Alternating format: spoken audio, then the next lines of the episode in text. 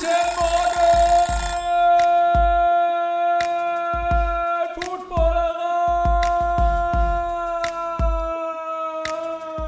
Moin Moin und herzlich willkommen zum Fantasy Frühstücksei am Donnerstag. Ähm, eigentlich ehrlicherweise muss man sagen, es ist kein Frühstücksei, es ist eher ein Brunch-Ei, was wir heute hier essen werden.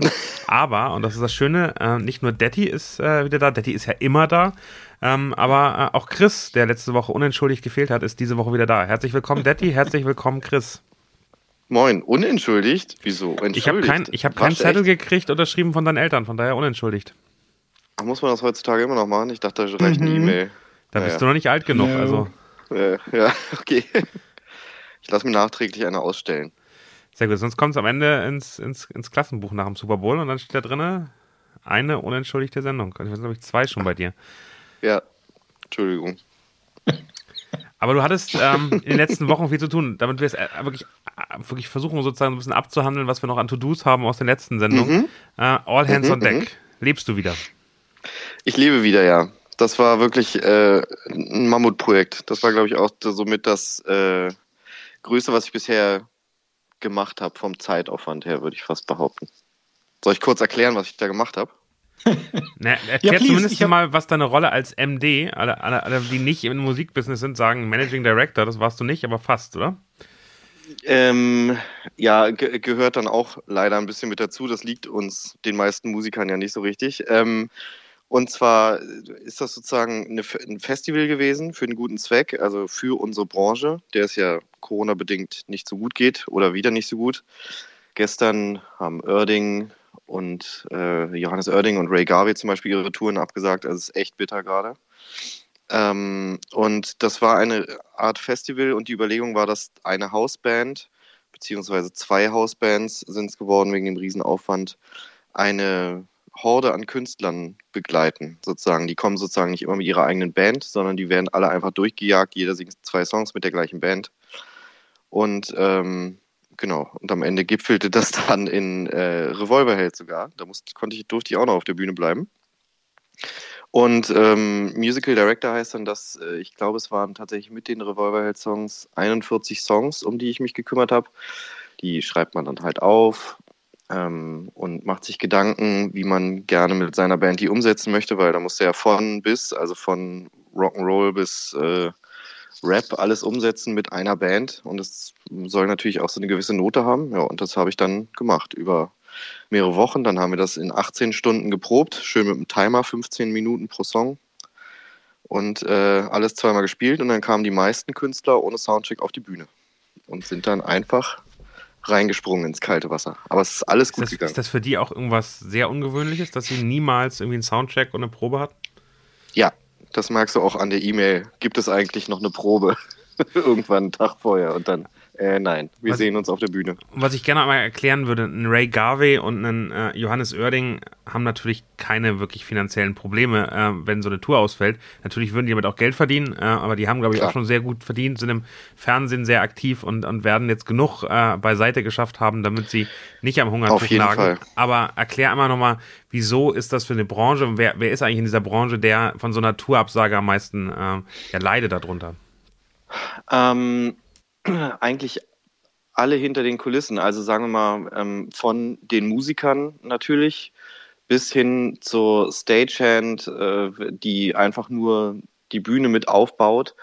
Eigentlich, je, je weiter du von so einer Tourfamilie weg bist, desto schwerer ist es gerade. Also wenn du zum Beispiel lokal bei Events arbeitest, meinetwegen, du arbeitest äh, bei der Barclays Arena und baust immer, wenn Bands kommen, mit auf, zum Beispiel. Die sind natürlich jetzt angeschmiert. Die sind meistens nämlich auch äh, nicht fest angestellt, sondern die werden halt dann pro Tag eingestellt. Und ähm, ey, da alles Mögliche, also PA-Verleiher, ähm, die, die, die Leute, die das Essen machen auf der Tour, die Leute, die Busse fahren, die Leute, die Busse Aber- vermieten. Ich hatte mal eine Für- Zahl für gehört, Chris. es fand, Mhm. Die fand ich so beeindruckend. Revolverheld Tour, glaube ich, war das. Ähm, und da Mhm. sind teilweise, glaube ich, bis zu 800 Leute angestellt bei so einem Konzerttag. Stimmt das? Ja, also klar, wenn du über die lokalen Sachen dann gehst, wär, bis zum Würstchenverkäufer und so, aber bei uns, bei uns sind es so 40 bis 50 Leute, die sozusagen nur überhaupt mit unserer Travel Party mitfahren, das, was ja auch schon eine Menge Leute ist. Also wir waren bei der letzten Arena-Tour, hatten wir vier Busse und acht LKWs. Da lacht sich natürlich Rammstein ins Fäustchen, aber äh, und, oder auch Helene Fischer, muss man auch sagen. Aber, aber es ist trotzdem mal, natürlich aber, eine Menge Leute, die, acht die LKWs ist schon, ist schon, klingt schon ja. unfassbar. Ja, acht LKWs und kein Platz für eine Tischtennisplatte. Naja, das kläre ich nächstes Mal. So eine kleine vielleicht.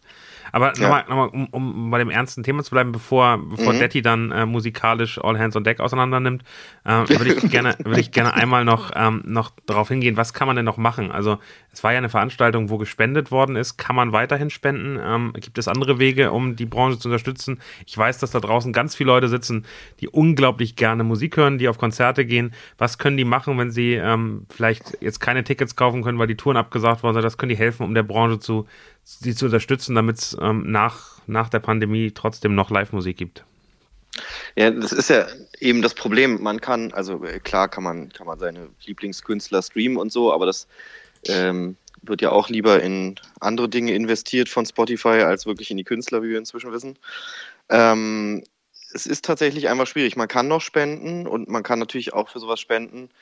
Ähm, ich glaube, der, der Fokus liegt eigentlich eher darauf, dass die Politik aufmerksam ist und äh, für, für uns Solo-Selbstständige sozusagen irgendwie eine gewisse Absicherung schafft. Also es ist, muss man auch sagen, wir haben in Deutschland als Solo-Selbstständige immerhin eine gewisse Absicherung. Also da gibt es andere Länder, Kollegen aus anderen Ländern, die sind wirklich wesentlich angeschmierter, wie USA natürlich. Aber ähm, es geht einfach darum, dass die, diese Branche, die, ich glaube, die sechste oder acht größte Branche in Deutschland ist die Veranstaltungsbranche einfach auch, äh, ist natürlich, sind wir selber auch gefragt, eine Art Lobby auch kriegt und wirklich ein Gehör kriegt. Das ist eigentlich die Hauptsache, um die es geht. Danke. Wo ich eigentlich darauf hinweisen wollte, auf betterplace.org ist, ähm, ja. kann man immer noch spenden. Ähm, das war eigentlich die Richtung. Also auf betterplace.org gehen, All Hands on Deck suchen. Ähm, genau. Ich habe gerade gesehen, finde ich sehr cool. Sony Music hat gestern nochmal 20.000 Euro gespendet. Also wenn wir 125.000, ja, finde ich super. Ähm, aber mhm. da kann man, da kann man auf jeden Fall noch äh, euch unterstützen ähm, und wirklich die Leute, die, denen es nicht gut geht, ähm, supporten. Damit unterstützt ihr nicht die großen Namen, die großen Künstler. Und ich, so wie ich es verstanden habe, auch noch nicht mal euch als Band. Ihr wurdet auch wirklich bezahlt, was ich super finde, weil genau darum ja. geht es ja, sondern es sind dann wirklich die Leute, die aktuell keinen Job haben, die aktuell äh, nicht auf Live-Touren äh, unterwegs sein können. Jetzt ähm, genau. würde ich sagen, beenden wir den, den ernsthaften Teil und kommen in die Unterhaltung. Daddy, wie hat dir All Hands on Deck gefallen? ja, ich, genau, ich wollte vorher reingrätschen, wie immer, und ähm, wollte fragen bezüglich des Musical Directors, ob man das als Laie so ein bisschen mit dieser The Voice of Germany Band, die natürlich deutlich mehr Vorlaufzeit, glaube ich, haben, vergleichen mhm. kann und deutlich weniger ähm, Songs pro Sendung äh, spielen müssen. Aber so letztlich so ungefähr so ein bisschen kann man sich vorstellen, man, man hat einen Song, man arrangiert den mit dem Künstler zusammen, ähm, ihr, ihr aber, aber sogar ohne Probe, das ist dort, mhm. glaube ich, anders, aber genau. Ähm, deckt alle Musikrichtungen ab und ihr müsst halt dann, wie du schon gesagt hast, von deine Cousine bis Chamber Vocal, wenn ich ja. so, wenn man das vergleichen kann. Also Gut alle gemerkt. Richtungen abdecken. Ja, ja, ja, ja. ja, genau, aber nee, der Vergleich, der Vergleich ist komplett richtig. Ähm, genau, genau das ist der Job. Also es ist wirklich genau mhm. die Art von Band. Und ähm, genau, das Besondere, wie gesagt, wenn wir natürlich Sachen krass verändert haben, ähm, dann habe ich, ähm, das gehört auch zum Musical Director Job und das war fast das Anstrengendste. Dann steht man auch in Kontakt mit den Künstlern und schickt denen dann äh, einen Mitschnitt oder erstmal nur die Idee und sag mal, hast du ein Problem mit einem Gitarrensolo oder äh, ist es okay, wenn wir das ein bisschen mehr, wenn wir ein bisschen mehr in die Vollen gehen? Das ist ja bei Hip-Hop zum Beispiel so, wenn man sich da ein bisschen amerikanisch orientiert, dass man ein bisschen mehr draufhaut dann auch und so. Und ähm, die meisten feiern das aber total, wenn, äh, wenn, wenn das eben nicht so klingt wie eine nachgespielte Produktion, weil ehrlich gesagt, dann können sie auch kommen und ihr, äh, und ihr Playback einfach anmachen, ihr MP3 anschmeißen. Und so haben sie natürlich haben einfach eine Liveband. nein, natürlich nicht. Müssten sie dann erstmal machen. Nein, ähm, Nee, deswegen, also die meisten feiern das tatsächlich und es war mal wieder ganz schön zu sehen, dass auch viele von den Künstlern, wo man es nicht vielleicht erwarten würde, so richtig Musiker sind. Also die auch richtig Bock haben auf Live-Musik. Also ich fand Echo Fresh war mein, mein, mein, mein Favorite. Nee, der, ähm, ist, der ist sowieso geil. Aber der geht einfach raus und ich habe das noch nie gehört.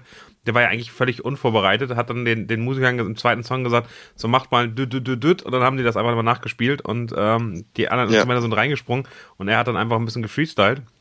Und dann, äh, das fand ich am, am irresten, hat er dann äh, seinen, wahrscheinlich den, den größten Song, den er hat, hat er einfach mal die, ich glaube, das ist normal eine weibliche Gesangsstimme, hat er einfach mhm. mal ganz entspannt selbst gesungen, ähm, was man von so einem Rapper ja auch nicht erwartet. Also das war, fand ich, ähm, musikalisch beeindruckend. Genau. Der, man, äh, man merkt auch schön den Unterschied zwischen Leuten, die einfach schon lange auf einer Bühne stehen, bis hin zu Künstlern, die das erste Mal wirklich auf einer Bühne gestanden haben. So, das ist natürlich auch für uns als Band wenn sich da solche Leute wie Lath Aldin, Cassandra Steen, ähm, eben Eco Fresh oder so hinstellen und einfach, äh, sagen wir mal, von nichts aus den Socken zu hauen ist, merkt man das natürlich als Band auch.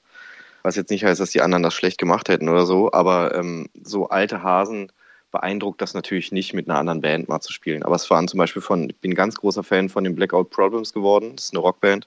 Und der Sänger kam auf die Bühne und meinte so, ey, ich habe noch nie mit einer anderen Band gespielt als meiner Band. da meinte ich so, naja, an Augen zu und durch. Hat aber geklappt. Zeit wird's. Und ja. ich fand super, dass, äh, also Jupiter Jones, da ist Daniel ja großer Fan, mhm. was ich auch nicht wusste, aber ich, ich mag die auch sehr und die sind aber dann ja völlig verschwunden, weil der Sänger aus nachvollziehbaren Gründen verschwunden ist und die sind mhm. jetzt wieder da. Das war eine Erkenntnis, die ja, ich sehr voll. schön fand. Und ich, hab, ich musste Daniel Fan. dann schreiben, ob der Sänger immer noch der gleiche ist. nee, er war ja zeitweise nicht der gleiche. Sie haben, ihn, sie haben ja einen neuen Sänger ja. gehabt, aber ich war auf dem letzten Konzert äh, mit, mit Nick, mit Nikolas äh, in, der, mhm. in der großen Freiheit damals und hab völlig abgefeiert und das super gefunden. Und damals war er ja noch, also deutlich mehr Gewicht gehabt und äh, wirkte noch ähm, deutlich hektischer. Ich finde, das muss man ehrlicherweise sagen, er wirkt jetzt auf der Bühne deutlich entspannter und ruhiger. Also das ähm, Angststörung, äh, von daher bestimmt auch damit verbunden. Ähm, und der hat einfach eine krasse Stimme. Also ähm, eins meiner ja, Lieblings, ja. Lieblingsbands, die es nicht mehr gibt, ist ähm, sein, ich glaube, es war noch nur zu zweit, Heisterkamp heißen die, ähm, wo er so sehr melancholische Popmusik gemacht hat, aber sensationell gut, hängt immer noch ein Poster von denen bei mir in der, in der, im, im Wohnzimmer und äh, die Platte, die, na, die Platte äh, äh, liegt auf dem oft genutzt äh, in, in, neben dem Plattenspieler. Von daher, also kann ich nur empfehlen, Heisterkamp mal reinzuhören. Ähm, und ähm, der hat ja viel gemacht, äh, dann auch nebenbei und probiert und so weiter. Aber mit Jupiter mhm. Jones gefällt er mir dann fast am besten. Ja, bin ich auch großer Fan und das war auch eins meiner Highlights definitiv, dass ich da mal mitspielen durfte. Warst du bei deiner Cousine warst du bei deiner Cousine auch auf, der Bühne? Das habe ich jetzt nicht mehr im Kopf. Ob du da diesmal nicht, diesmal nicht, letzte Mal, letzte Mal aber. Also die ist ja auch, die kannte ich überhaupt nicht. Die geht ja, ja schön ab. Ja, ja, die ist. Um Himmels Willen. Also für mich waren es ein bisschen die Ärzte auf weiblich. Ja, genau. Also das war so nee, mein, mein Gefühl, äh, was, wenn sich mit dir zuhört, von dem, was sie sagt, äh, fand, ich, fand ich super und die politische Message, die, die brauchen wir. Die macht richtig Rock'n'Roll. Fand ich auch gut. Ich habe Jimmy Eat World gehört bei ihr irgendein Lied beginnt exakt wie The Middle, aber dann, ja, okay, ist ja nicht schlecht. Wenn nee, man schon ähnlich klingt, dann kann man ja so klingen. Ja, ja. Und diese Luna, die kannte ich natürlich auch nicht, aber die ist, glaube ich, in, in einer anderen Altersgruppe sehr bekannt. Ja, Verlierer, da, da, gefällt mir dieses äh, Studio, die Studioversion nicht wirklich gut, muss ich sagen. Das ist mir zu sehr leer. Mhm. Aber live war das ja sehr stark. Und die ist, wie alt ist sie? 18 aus Niederbayern? Ja, die hat mich auch also, total, die, die, hat mich total umgehauen. Also da ja. saß ich echt mit einem Tränchen im Auge in der Halle. Kann ich sehr empfehlen. Sehr schön. Wir wollen, wir wollen aber heute äh, zum Brunch auch gerne über Football reden. Ich muss noch eine Frage mhm. vorher stellen, damit wir diesen Frühstücksei-Dreh noch kriegen. Wie esst ihr denn an Weihnachten euren Weihnachtsmann? Den Weihnachtsmann. Ja, man hat so einen großen Weihnachtsmann, einen riesengroßen Weihnachtsmann und äh, hat man vor sich stehen und sagt, boah, jetzt habe ich Bock, diesen Weihnachtsmann die Schokolade zu essen. Wie esst ihr das? Äh, Chris, musst du sagen, weil ich mag, ich esse extrem selten Schokolade. Also ich überlege gerade, was es, äh, ich überlege gerade, ob es Leute gibt, die von unten anfangen, wie, wie Banane ja oft falsch rumgegessen wird, sozusagen. Nee, aber, aber ich, es gibt, es gibt Leute, die beißen rein. Es gibt die Leute, die, mhm. äh, die brechen sich Stückchen raus. Und es gibt die Leute, die lassen den in dem Alu und hauen drauf und haben dann kleine Stückchen, die sie dann aufmachen und essen. Habe ich, hab ich gelernt in den letzten Wochen. Ja, also ich bin, ich würde sagen, eher rausbrechen. Wenn er wirklich groß ist, haue ich ihm auch erstmal eine aufs Maul, sozusagen. Und dann, äh, ich beiße tatsächlich nicht so viel rein, weil ich, ich, ich hasse Schokokrümel auf dem Sofa aus, aus Gründen. Deswegen mhm. würde ich sagen, äh, breche ich eher raus, wenn es geht. Du bist also ein Pedant? Das bin ich auch. So Krümel ja. und, äh, ja, und so Staubzeug. Ganz, ja. äh, keine, ich esse keine Schokolade. ich hasse auch dreckige Hände, aber das ist, ja, glaube ich, eine Berufskrankheit. Aber ganz furchtbar, finde ich. Schmutzige Hände, da kann ich überhaupt nichts mit anfangen. So ein Waschzwang auch ein bisschen? Ja, leider. Also ist okay. Da, da, da fährt, man, da fährt man schon, Chris könnte weder in der Küche arbeiten noch äh, mhm. Automechaniker werden. Hey, seit der Pandemie ist das cool, ein Waschzwang. Hallo? Sehr schön. Dann würde ich gerne mit euch, ähm, um das Thema ein bisschen weiterzugehen, über Football reden. Und zwar gab es mhm. äh, heute Nacht, äh, wurden mehr oder weniger alle ähm, Pro Bowl-Teilnehmer bekannt gegeben. Ein paar wurden ja vorher schon bekannt gegeben, deshalb nicht alle, also schon am Dienstag, äh, glaube ich, wurde in Las Vegas, ähm, im Ort des Pro Bowls, dann auf großen Plakaten die ersten Spieler, so Überraschungen wie Tom Brady zum Beispiel, bekannt gegeben. Und jetzt gab es die gesamte Liste. Ähm, lass uns das einmal ganz schnell durchgehen. Also ich werde nicht jeden vorlesen, aber ich würde gerne einmal nur mal erzählen und gucken, wie eure, wie eure Meinung dazu ist, äh, wie ihr das seht. Bei den Quarterbacks haben wir in der AFC Justin Herbert, Patrick Mahomes, Lamar Jackson. Fehlt euch da jemand? Äh, mir nicht, nein. Nee, Burrow? mir auch nicht, nein. Burrow? Nee. Also im Vergleich Nö. zu den dreien ist Burrow, der hat auch Spiele gehabt, wo er nicht mal 200 Passing Yards hatte, weil sie es halt eher konservativ gespielt haben. Und äh, ich finde schon, du musst eine gewisse statistische Relevanz haben. Und er hat jetzt, glaube ich, 26 Touchdowns, 14 Interceptions. Das, ja, das ist okay. Er spielt ein super Jahr und, und, und passt auf den Ball auf, sozusagen, macht, macht selten dumme Fehler. Ein paar schlechte Spiele hat er aber trotzdem drin gehabt. Ich glaube, einmal mit drei Picks, soweit ich weiß. Das ist schon ein paar Wochen her. Und im Vergleich zu den anderen ist er aber auch statistisch da hinten dran. Er ist halt so wie die Bengals. Spielen eine super Saison für ihre Verhältnisse, aber es reicht halt nicht für die Spitze. So würde ich das sehen. NFC sind äh, Rogers, Brady, Murray. Murray ist völlig unverdient da drin, oder Chris? Dazu sage ich nichts. Ich habe mich total gefreut. Ich äh, war, war ein bisschen überrascht. Ich finde es natürlich berechtigt, aber ähm, äh, weil ich natürlich vor allem die nicht so guten Spiele aus mehrerlei Gründe, auch sehr, sehr Podcast passend, äh, noch im Kopf habe. Aber ich habe mich natürlich sehr gefreut, als ich das heute Morgen gelesen habe. Hm. Sehr schön. Das glaube ich relativ ja. wenig Diskussion, oder? Da gab es keine große Konkurrenz zu den dreien, war mein Gefühl. Nö. Ja, Stafford hätte man diskutieren können, auch im Vergleich zu Murray. Also der wäre der einzige, wo man, äh, wo man vielleicht ein Fragezeichen dahinter setzen kann. Aber Murray war ja ein paar Wochen in der MVP-Diskussion. Also das muss man schon auch dazu sagen. Stafford auch, war auch in der MVP-Diskussion, bevor er dann so seinen Slump hatte. Und das hat es dann wahrscheinlich auch entschieden, dass er eben nicht im Pro Bowl ist. Am Anfang hätte ich Deck natürlich ein bisschen gedacht, aber es hat sich ja auch ein bisschen gelegt. Ja, genau. Ja. Dann haben wir die Running Backs, ähm, haben wir die in der AFC Jonathan Taylor, ich glaube, das ist äh, wirklich ohne Diskussion Nick Chubb und Joe Mixon. Und in der NFC Delvin Cook, James Conner äh, und Alvin Kamara. Da war ich so ein ja, bisschen. Die, die, Verletzung, es hat eben sehr viel verändert, oder? Also ich, ich finde, man hätte einen Henry auch trotzdem noch reinwählen können. Ja, es ist also, ähm, aber auch ein, Del also ein Delvin Cook war jetzt auch eine, eine, Menge verletzt. Also ja, ich finde witzigerweise ist zum Beispiel in der NFC Connor fast für mich der klarste Kandidat, was mich natürlich auch total freut. Hätte ich auch nicht gedacht vor der Saison. Aber ja, ja halt ist der doch, ist der doch massive Touchdowns hat. Genau, die ja, Touchdowns. Ja, genau. genau. aber, genau. aber ich finde, das gehört dazu. Das gehört schon dazu. Und Connor ist halt so eine schöne Geschichte was der Pro Bowl ja nicht sein soll. Der sollte ja theoretisch immer sachlich und pragmatisch und statistisch äh, Nicht romantisch. Sein. Äh, in dem Fall ist es ein bisschen romantisch, aber ich weiß nicht, also wen hättest du jetzt bei den Running Backs noch gesehen? Derrick Henry ist, glaube ich, immer noch der, der hat die fünften meisten Rushing Yards, immer noch. Korrekt. Leonard, Leonard Fournette könnte man sogar argumentieren. Aber der war am Anfang ähm, der Saison nicht so stark und kam dann. Ja, natürlich, es gehört da auch nicht rein, ja. um Gottes Willen. Ja. Und, und Austin Eckler, weil er halt also diese Total Yards, da ist er halt weit vorne. Und weil er natürlich auch wichtig für das Team ist, aber das sollte eigentlich auch keine Rolle spielen. Ist schon okay so. Ja. Kann machen die Fullbacks und da ähm, hat ganz, ganz Football Deutschland gehofft, dass da äh, Jacob mhm. Johnson eine Chance hatte. Für mich völlig illusorisch, aber ähm, sie haben es versucht. Äh, in der AFC ist es Patrick Rickard von den Ravens geworden und Kyle Juszczyk äh, von den 49ers. Finde ich auch beide völlig in Ordnung. Ja, also die Rolle, die, äh, die bei den Ravens der Run spielt und damit auch ein Fullback, ist, ist glaube ich, sehr, sehr stark zu sehen. Und, und The Juice äh, von den 49ers, äh, der sowieso. Also da sehe ich keine Konkurrenz. Siehst du das, Detti?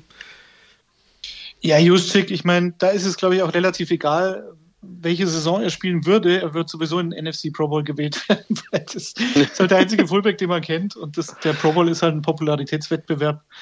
Und Johnson in der AFC, ich weiß nicht, also die, die Ravens, die haben halt da so ein, ein, äh, ein, ein Trio, sag ich jetzt mal, an Running Backs, die alle nicht gut sind. Und, und also Devontae Foreman, Le'Veon Bell war es eine Zeit lang und Latavius Murray, also tut mir leid. Das ist jetzt von dominant weit entfernt, weil die Spieler halt auch nicht gut sind, nicht mehr.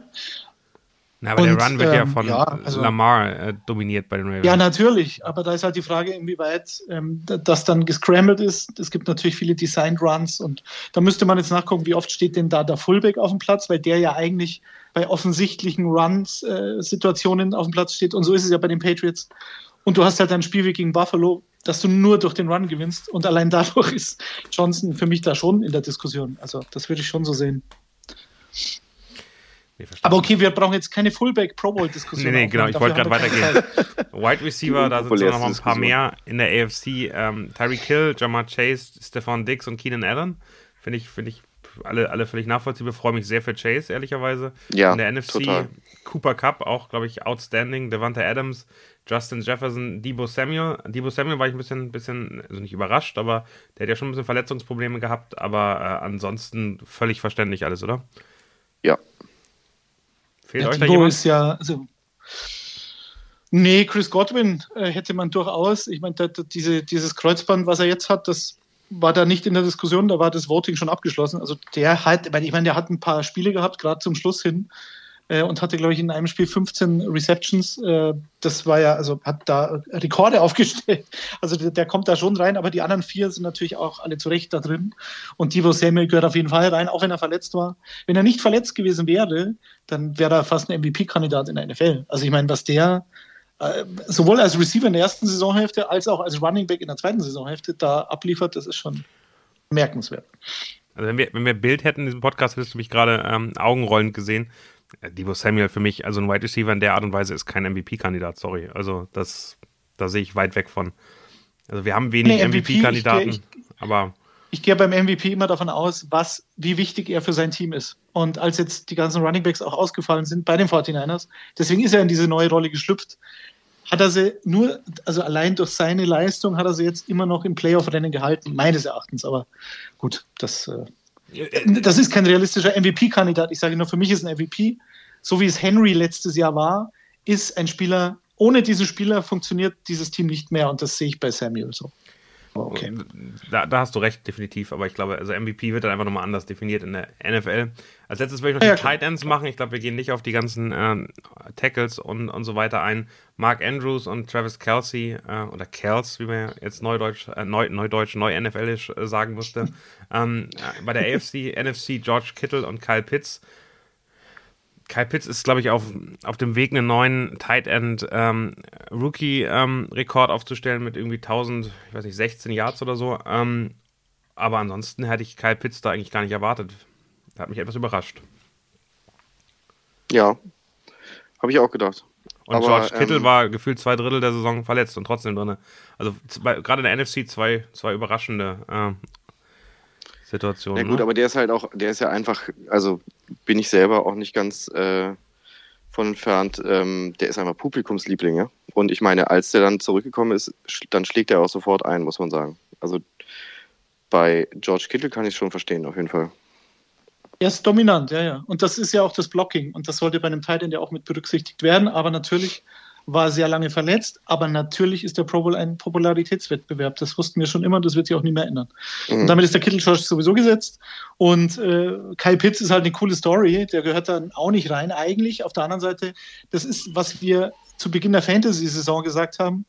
Kai Pitts war für mich jetzt nie ein Top 5 oder ja, vielleicht Top 10 Pro Bowl, das schon, aber der wurde mir viel zu früh gedraftet, weil die Wahrscheinlichkeit, dass ein Rookie-Titan so viele Yards erreicht, wie er jetzt erreicht hat, war schon sehr gering. Und der letzte, der so viele Yards hatte als Rookie, war Jeremy Shockey. Und den kennen die meisten nicht. Ich kann mich noch an den erinnern, als er bei den Giants war, da war er bei den Saints. Da hat er, glaube ich, sogar einen Super Bowl gewonnen mit den Saints.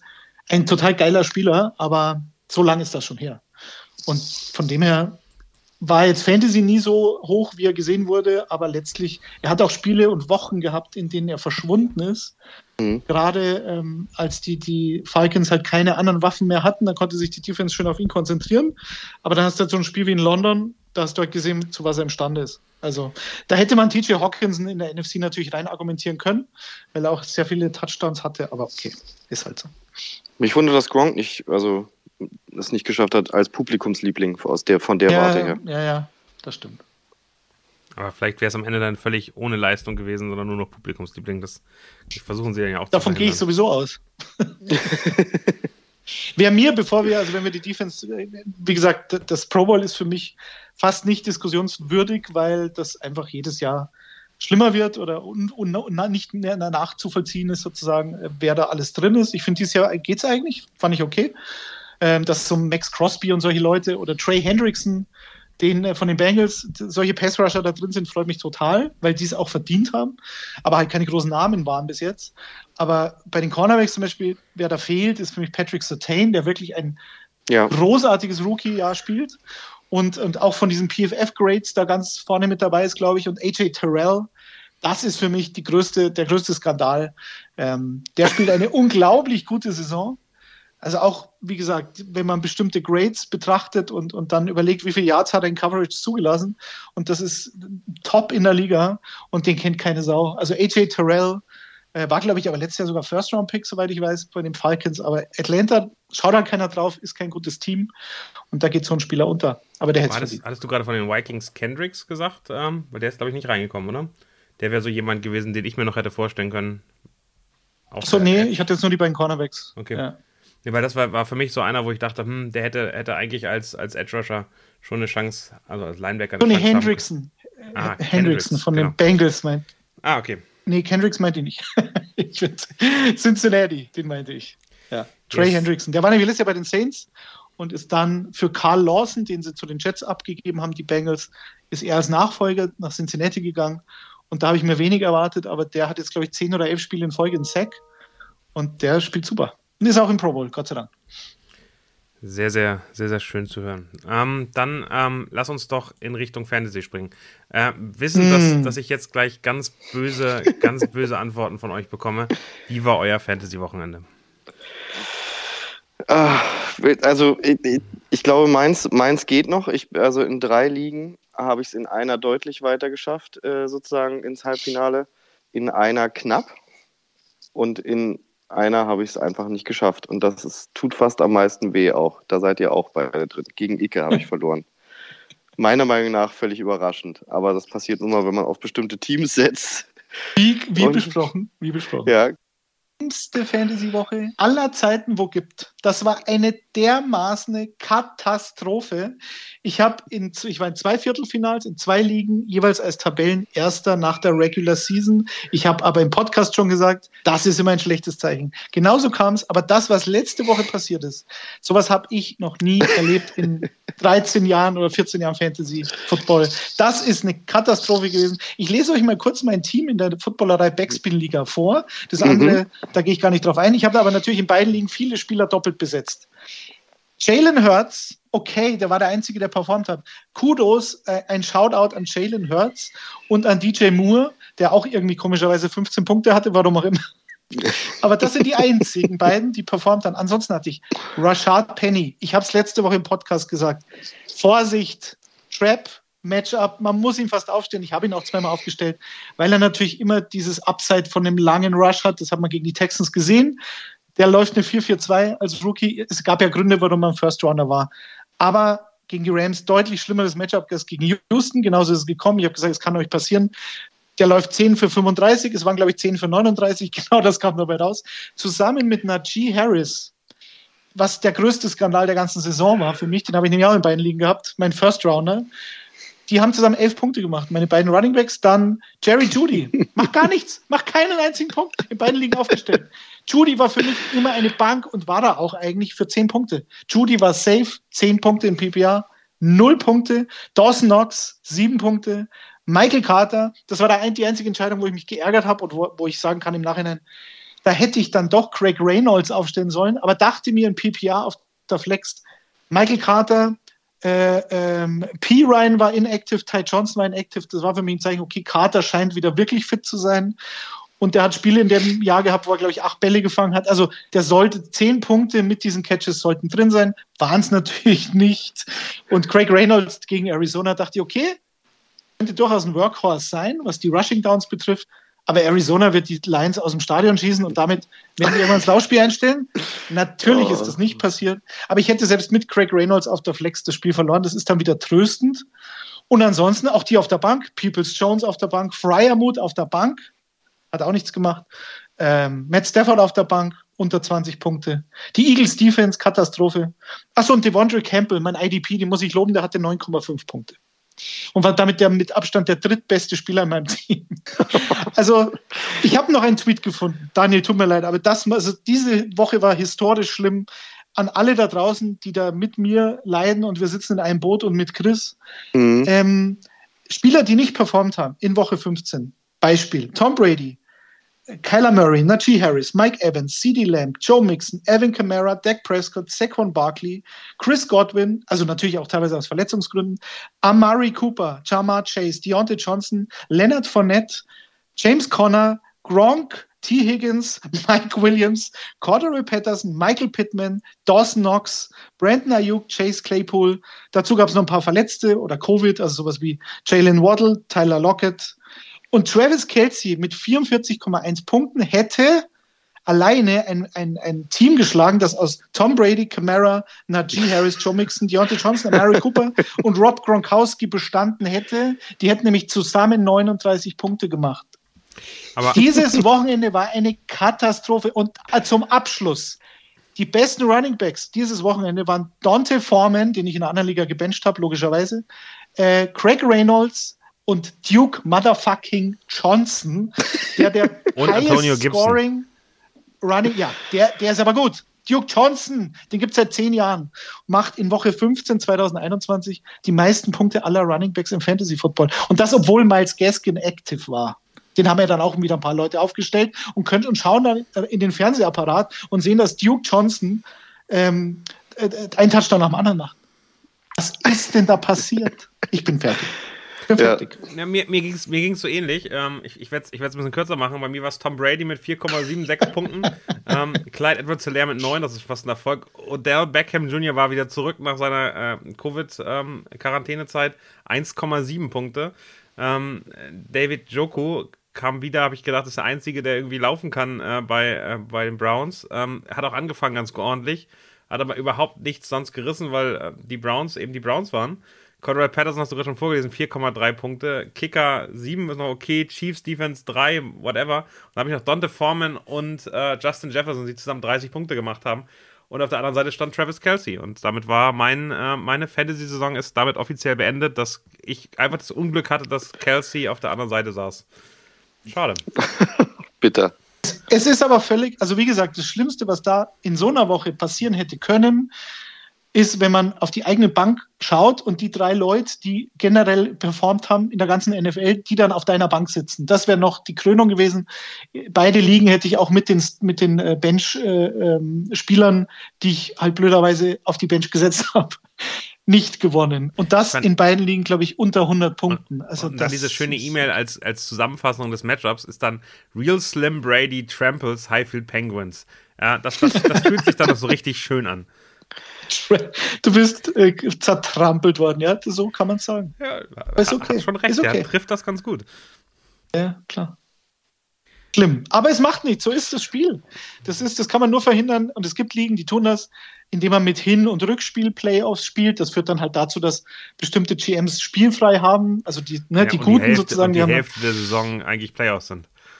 Ja, genau. Das ist, also es gibt schon einige Nachteile in so einem System, aber wenn man das unbedingt fairer haben will, dann soll man es so machen. Aber so funktioniert halt der Sport. Ich meine, wenn Deutschland 2014 gegen, gegen äh, Algerien im Viertelfinale oder im Achtelfinale ausscheidet äh, und nicht 1 zu 0 nach Verlängerung gewinnt, dann wären sie auch nicht Weltmeister. Aber das muss halt dann überstehen, so ein 2 1 nach Verlängerung gewonnen. Ist, ich, aber es ändert an der Aussage nichts. ich weiß es nicht. 1-0 oder 2-1. Aber das gehört dazu. Da muss man so ein Spiel überstehen und dann dann hat man sich den Titel noch mehr verdient. Live wir another week. Wir haben es nicht, Chris. Ja, live another week, genau. So ja, absurderweise, und das kann ich auch immer noch nicht fassen, wenn ich es angucke, hätte in diesem Spiel gegen die Lions, hätte Christian Kirk mit 24,4 Punkten, hm. hätte ich den aufgestellt, plus Ronald Natürlich. Jones für, keine Ahnung, Mike Davis, hätte ich das Ding echt gewinnen können. Und das tut dann immer richtig weh, finde ich. Ja, genau. Ich hätte übrigens, man, ich hätte übrigens einen Namen für diesen Fantasy-Podcast. Nochmal müssen wir das mal immer ändern, Daddy. Es ist für mich der Mi-Mi-Mi-Brunch. Der Mi. Ja, weiß ich nicht. Also ich finde, ich, also man kann sich, man muss sich drüber aufregen, über solche Geschichten. Aber andererseits ist es auch völlig in Ordnung. Also ich, ähm, ich bin weit davon entfernt, mich selbst zu bemitleiden, aber ich will mich einmal drüber aufregen. 2-1 übrigens, du hast vollkommen recht. Deutschland, Algerien 2-1. André Schürle und Mesut Özil, beide in der Verlängerung. Dann, aber dann gab es genau. auch in der 119. oder so, gab es dann noch den Anschlusstreffer von Algerien und alle haben nochmal gezittert. 120. plus 1, äh, Mesut Özil war 119. und Abdel Momene Jabu hat in der 121. Minute das 2-1 gemacht. Ich bin übrigens dafür, dass man die Folge das Frühstücks-Eieiei nennt. Oh, nee, aber das Frühstück, also Frühstück ist ja jetzt Brunch, ei, ei, ei wäre es dann, aber wir, wir, wir, wir, überlegen gleich nochmal. Aber ihr werdet ein Ich bin dafür, dass wir, dass wir es nennen. Leute, ich sag's euch, das Geheimnis liegt im Schlagzeug. Im Schlagzeug, ja, ja, okay. Können wir auch machen. Hat, nichts, hat nur nichts mit Football zu tun, abgelehnt. Nee, natürlich ähm, nicht. Natürlich nicht. Dann, dann lass uns gerne ähm, nochmal in diese Woche gehen. Es ist ja eigentlich noch schlimmer geworden. Wir haben nicht nur, nicht nur merkwürdige Spieler, die Leistung bringen plötzlich, wir haben jetzt auch noch äh, die Covid-Situation. Ähm, meine Chiefs sind äh, eklatant betroffen. Äh, es gibt noch ein paar mhm. andere Teams, die massiv betroffen sind. Ähm, nur mal so ein Gefühl, ich weiß, es gibt keinen wirklichen Ratschlag dafür. Ähm, ich habe ganz viele Kommentare bei uns gesehen auf den, auf den Fragesticker in Instagram, die sagen, ja, es sagt, was soll ich machen? Ich weiß nicht, wen ich nehmen soll, weil alle sind ausgefallen. Was kann man machen? Ähm, Daddy, Chris, wie geht ihr mit der Situation um? Wenn ihr noch in den Playoffs wärt natürlich. genau. Bezogen, bezogen ob, ich, ob ich Leute droppe, ob sie noch gesund werden oder nicht, oder wie ist die Frage gemeint? Na, na wie, wie, wie, versucht man sozusagen jetzt ein möglichst schlagkräftiges Team aufzustellen? Fängt man schon, bevor man, ähm, bevor man ja, äh, weiß, dass welche auffallen, äh, Leute einfach zu picken, um, um sich sozusagen ein Team irgendwie zu verstärken? Geht man, äh, wenn bei mir einer ausfällt, auf den Ersatz? Guckt man in eine völlig andere Richtung? Wie würdet ihr versuchen, euch so ein bisschen da wie so ein Boot durch die Covid-Situation zu manövrieren? Also das Problem ist ja erstmal die Liga-Größe und ich glaube, je größer die Liga, desto weniger ist natürlich auf dem Markt und das, was du gerade meintest, äh, direkt nach Ersatzleuten gucken, möglichst schnell, möglichst vielleicht auch die Notifications anhaben, sobald in der App hier was passiert. Ähm, das ist bisher mein Weg, aber es ist, also genau das ist ja das Problem. Es ist natürlich jetzt schwer, einfach äh, vernünftige Spieler noch nachzuziehen. So viel ist bei uns nicht mehr auf dem Markt.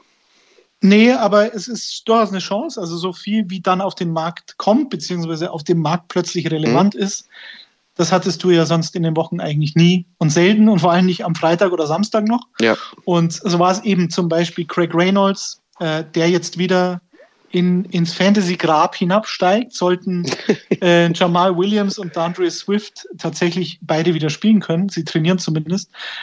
Aber Craig Reynolds war halt so ein Fall, da, da schaust du hin und sagst, okay, am Freitag Jamal Williams, kommt da zurück, kommt da nicht zurück. Für mich war eigentlich die ganze Woche klar, Dandre Swift wird nicht spielen.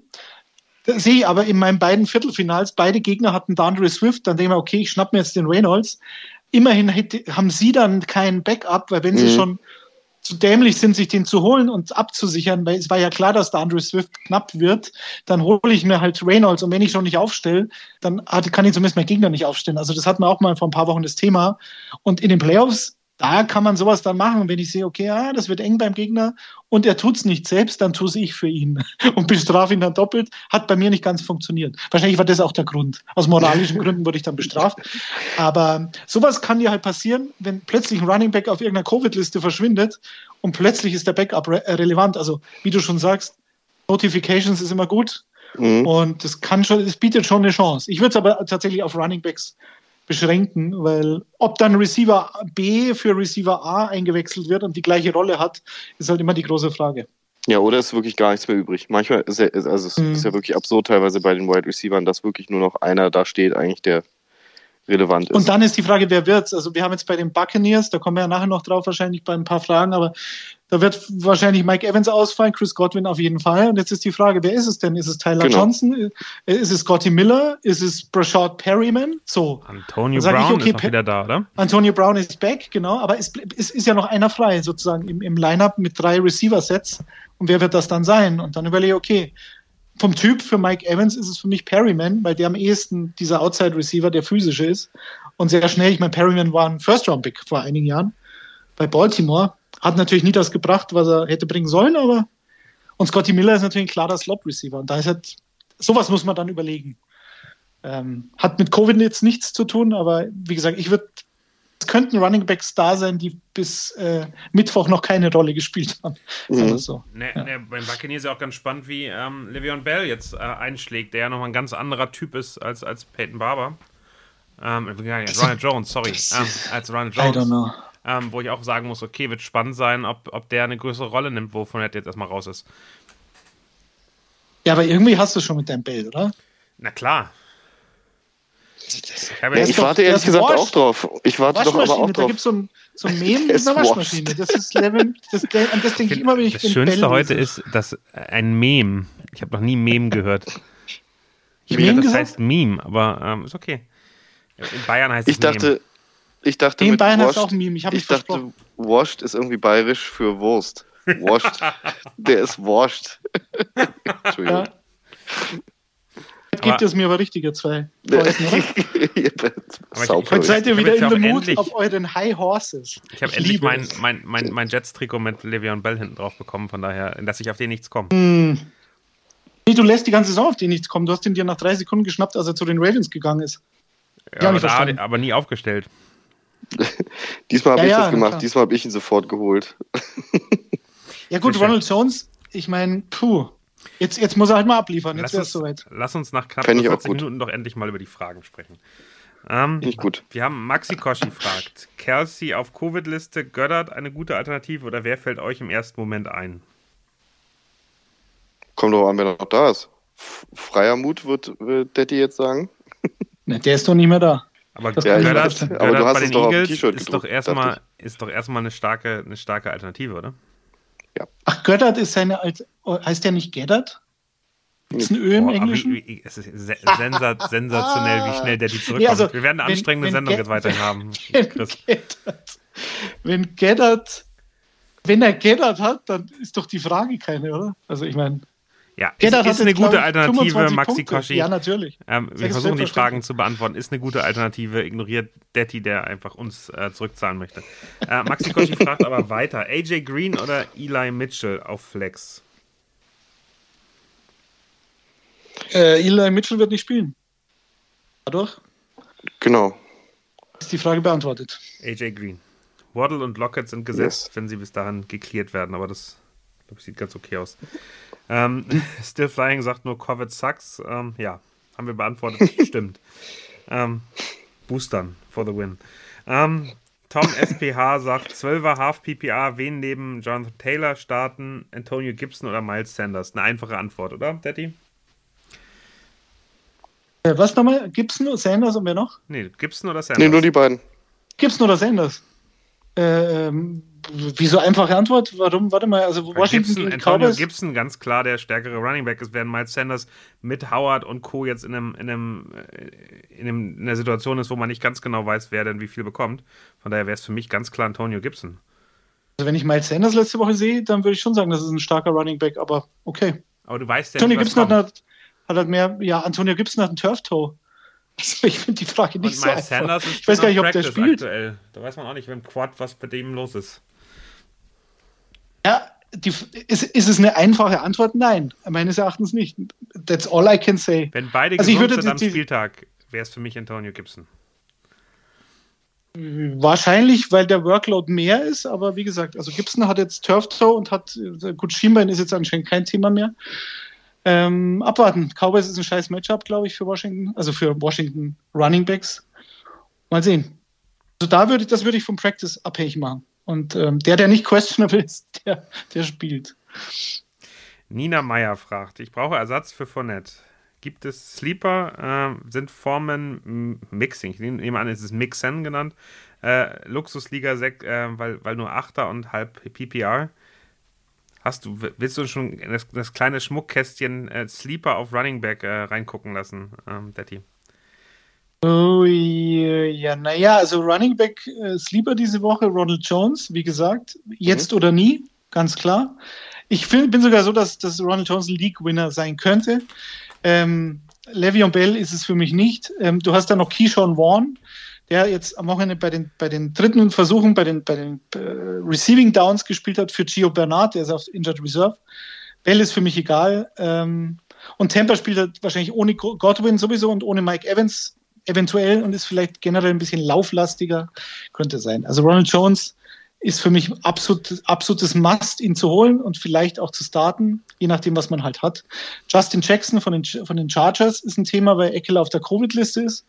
Zumindest stand jetzt noch. Einfach beobachten und Justin Jackson sah super aus äh, in der letzten Woche. Ähm, die Eckler-Owner, die wären auch fast dieser Woche 15 zum Opfer gefallen, aber er hat dann noch einen Touchdown gemacht. Immerhin. Amir Abdullah das ist noch ein Sleeper. Wer ihn jetzt noch nicht holt, der sollte es bitte tun. Die spielen jetzt gegen die Buccaneers. Wir haben es letzte Woche gesagt oder vor zwei Wochen schon. Holt euch den. Es war dann auch so gegen Buffalo. Er hatte vier Catches, 48 Yards, einen Receiving Touchdown genau wie wir befürchtet hatten, dass der Gameflow halt das so diktiert. Die Panthers sind zurückgelegen, sie schalten um auf Passmodus und das mit äh, Cam Newton, also immer relativ. Und ähm, Amir Abdullah wird aber davon profitieren und genauso war es. Und jetzt gegen Tampa wird es noch krasser, glaube ich, weil Tampa noch besser gegen den Lauf ist als die Bills. Und die Buccaneers sind sauer.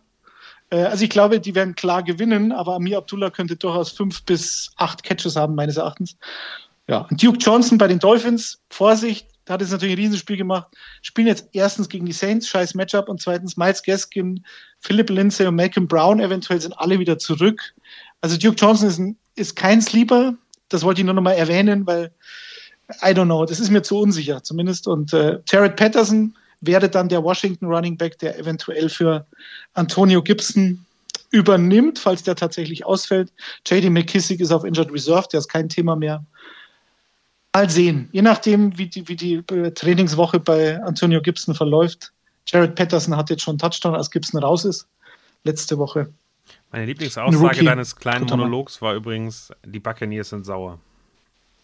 Die sind sauer, die sind stinksauer. Stinkesauer sind sie. Habt ihr von Brady gehört? Die, die Saints sind nicht so heilig.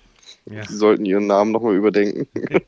Ach, da, hat das, da, hat das ja, da hat das ja mit Humor genommen im, in dem Podcast-Interview. Ähm, aber ja, Finde ich auch gut. Dieses arme Surface, ähm, das, äh, also ich weiß nicht, ob das Werbung ist für Microsoft, wenn deren Dinger die ganze Zeit an der Seitenlinie zerstört werden von sauren äh, Running Backs und Quarterbacks, aber ähm, es war, war schon ganz spannend. Also Tom Brady hätte das Verlierer nicht, hätte das nicht ausgehalten, was der da gemacht hat. Ich weiß nicht, ob das Surface noch existiert. Ja. Also Tom Brady als Verlierer, das, es passiert so selten, aber wenn es passiert, da gibt es Leute, die machen irgendwie einen besseren Eindruck auf mich. Aber, aber, okay. aber ist, es nicht, ist es nicht witzig, dass Tom Brady, der verliert, ähm, dann gesagt wird, ja, hier hundertprozentige Winner-Mentality und der hat so viel Ehrgeiz und das zeigt sich eben auch dann, was er gewonnen hat. Wenn andere Leute ja. sich ärgern, wenn sie verlieren, dann geht es immer darum, kein Respekt, also um ein, ein ganz schlechtes Beispiel zu nehmen, Urban Meyer, der dann nach einer Niederlage an dem anderen Coach vorbeigeht, ganz, äh, ja, respektlos, äh, so, so muss man lernen, mit seinen Gefühlen umzugehen als junger Mensch, bla bla bla bla. Bei Tom Brady ist das völlig in Ordnung. Ich finde das ein sehr. Ja, geh mal, geh mal zurück auf Cam Newton. Cam Newton am Super Bowl, den sie verloren hatten. Als er halt die Fragen da nicht beantworten wollte und wie so ein trotziges Kind bei der PK saß nach einem verlorenen Super Bowl. Da sind alle über ihn hergefallen. Natürlich, dass er den Fumble nicht versucht hat aufzuheben, kam dann noch dazu erschwerend. Aber äh, ich sehe das schon so. Also ich sehe das eben so, äh, dass Brady für mich ein wahnsinnig schlechter Verlierer ist. Aber er verliert halt so selten, deswegen fällt es nicht auf. und der ist auch schon nach, ich glaube, nach verlorenen Super Bowls hat er damals Nick Foles, soweit ich weiß, gar nicht gratuliert auf dem Platz und solche Geschichten. Also, ja, mein Gott, aber so ich, das ist ihm, wird ihm egal sein, ob ich ihn für einen schlechten Verlierer halte. Deswegen. Okay. Hauptsache er weiß es. genau. Lukas 030 fragt, Zach Ertz oder Dawson Knox 10er Liga? Ja, Chris, was ist los mit dem Seki? Also ich bin ja, ich bin, äh, naja, eigentlich ist der immer noch ein zuverlässiges Target, also eins der zuverlässigsten, finde ich. Aber äh, ich würde wahrscheinlich mit Dawson Knox gehen, weil ich diese Saison ziemlicher Fan von dem Kollegen gegen, bin. Gegen die Patriots? Ja, aber irgendwie, also es gibt wenig Spiele, wo Dawson Knox bisher komplett enttäuscht hat. Zum Glück letzte Woche, weil ich ihn ja weggetradet hatte an meinen Gegner. aber ähm, ja, ich glaube, ich würde. Also, hm? Ja, sag du. Ich glaube, ja, nee, Dawson Knox gegen die Patriots. Da, das, da gab das Hinspiel, war ja der Ice Bowl, der Wind Bowl. Und ähm, die, die Bills haben ja versucht zu werfen im Gegensatz zu den Patriots. Und ich glaube, Dawson Knox hatte zwei Drops in Endzone. Also Dawson Knox auch gegen die Patriots. Also der ist für mich sogar noch der, neben Devin Singletary gegen die Patriots, ähm, der da am ehesten was verspricht. Also mhm. Receiver gegen die Patriots ist der absolute Wahnsinn. Quarterbacks gegen Patriots Katastrophe. Also Josh Allen muss es, glaube ich, mit den Füßen richten gegen die Patriots. Auch äh, was Fantasy betrifft, natürlich niemals Josh Allen benchen, um Gottes Willen, aber ähm, die Erwartungshaltung sollte da schon niedriger sein gegen New England, weil das ist wirklich mit Abstand die beste Secondary eigentlich in der Liga. Da, klar, Dawson Knox spielt auch gegen die Safeties und Linebacker, aber der scheint für mich noch am ehesten sicher zu sein, in Anführungszeichen. Du hast ja gesehen, was, was die Patriots mit den Colts gemacht haben. Die Colts haben zwar gewonnen, aber Carson Wentz war eine Katastrophe und Michael Pittman auch. Also, wenn, dann ist es für mich der Tight End, der da eventuell punkten könnte. Genau, wobei natürlich Indianapolis ähm, Punkte gut zulässt gegen Titans. Also mich würde natürlich freuen, wenn Zach mhm. das macht.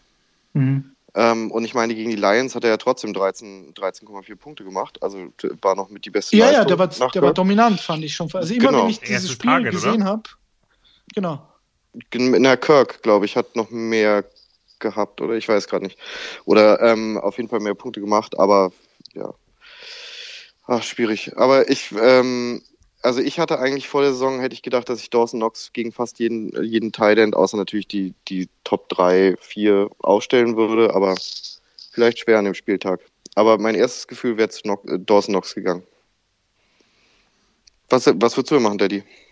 Hm. Ich, ja, ich bin auch Knox-Fan und, und Zach Ertz war gegen die Lions immer, wenn dieses Spiel kam, hat er einen Ball gefangen. Deswegen bin ich da ein bisschen hm. befangen. aber äh, ich würde dann im Zweifel auch mit Knox gehen aus den Gründen. Daniel, was sagst du? Mein, mein, Gefühl sagt aber auch bei den Cardinals, dass die jetzt irgendwie, äh, dass dann Bounceback irgendwie sein muss nach den, nach den letzten Spielen vom Gefühl. Ähm, die sind sauer. Da, ja, ja, die sind sauer. Ich, ich, ich, weiß nicht, wie ein saurer Kyler Murray aussieht. Äh, wie der, wie der aussieht. Habe ich auch gerade überlegt. Bei, bei, Brady weiß ich ja, da weiß ich ganz genau, wie das aussieht. Ähm, der wird der wird gefühlt 30-0 zur Halbzeit führen. Ähm, bei, bei ich, ich traue ich trau dem, dem Receiver-Core gegen die, gegen die Patriots nicht so richtig, weil ich weiß, dass Belichick sich da Lösungen überlegt. Gerade wenn Knox auch im Hinspiel äh, Chancen hatte für, für Touchdowns. Von daher bin ich eher bei Zach Ertz. Okay. Nils Berry fragt, äh, moin, 10er Liga Halbfinale. Äh, Gratulation dazu erstmal, Nils. Damit bist du besser mhm. als wir drei.